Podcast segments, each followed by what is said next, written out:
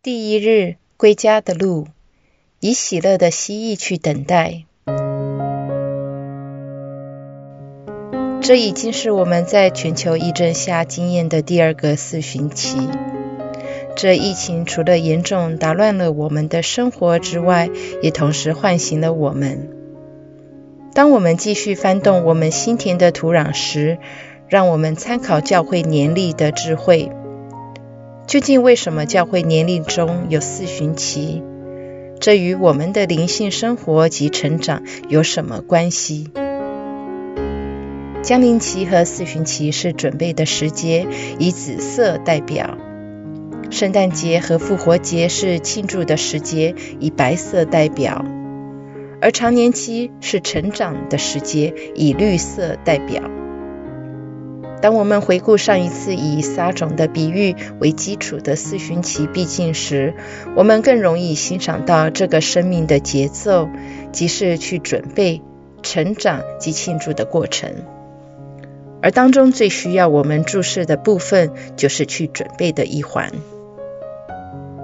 我们在四旬期要做的事，就是这准备功夫。而准备功夫最困难的，就是要有很多的等待时候。等待在这个步伐急速的社会中，是十分不受欢迎的。但如果我们想深一层，我们不难意识到，所有美好而持久之事情都需要一份等待的心。当我们还是小孩子的时候，我们会储蓄金钱，希望去买一些我们心仪的东西。那份等待使这种快乐的期待更加强烈，使所购买的物品在我们眼中变得更加可贵。当我们在这四旬期一起默想荡子的比喻时，我们将会学习到等待的可贵，重拾我们的真正身份，以及体会到天父的心及一起在天父的家重生的喜乐。如果您好像许多人一样，对于进食、做补赎以及做克己等等的规矩，而对四旬期有所抗拒的话，请将这些都视为获得耐心这种德行的捷径。耕种土壤、浇水和施肥，以及田间的所有劳动，都需要大量的努力和毅力。在整个栽种的过程中，这阶段通常要花最长的时间。正如已故美国总统罗斯福 （Theodore Roosevelt） 所说。没有什么值得拥有的东西是来得容易的，而我们在过程中要付出的耐心等待，会在最后与天主一起庆祝丰收的时候有所回报。这个四旬期，当我们伴随主耶稣基督去经历他的苦难及死亡时，让我们学习以喜乐的蜥蜴去等待他的光荣复活。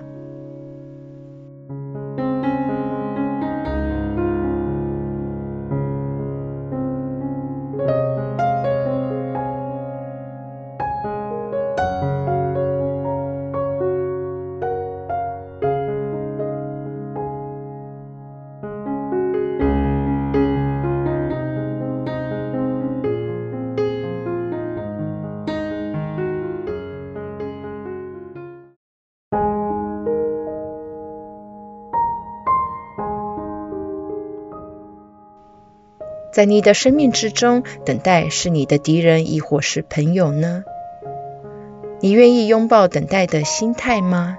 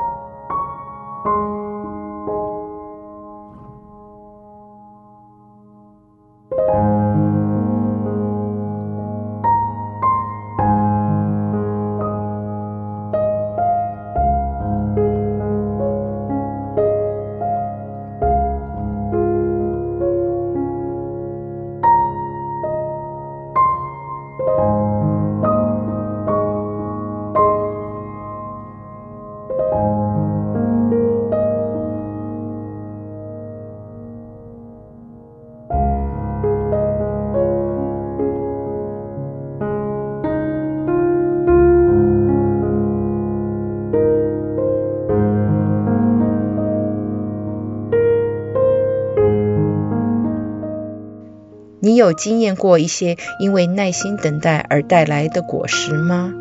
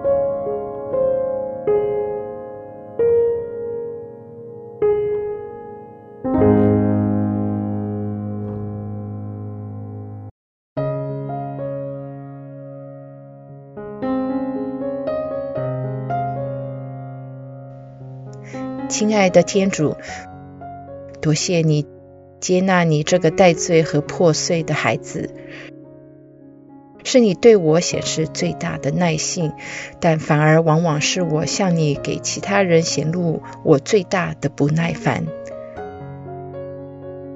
天主，求你在四旬期内帮助我好好去锻炼耐性的德行，教我学习你慈悲的道路。以上所求是靠我们的主耶稣基督之名，阿门。愿光荣归于父、及子、及圣神，起初如何，今日亦然，直到永远，阿门。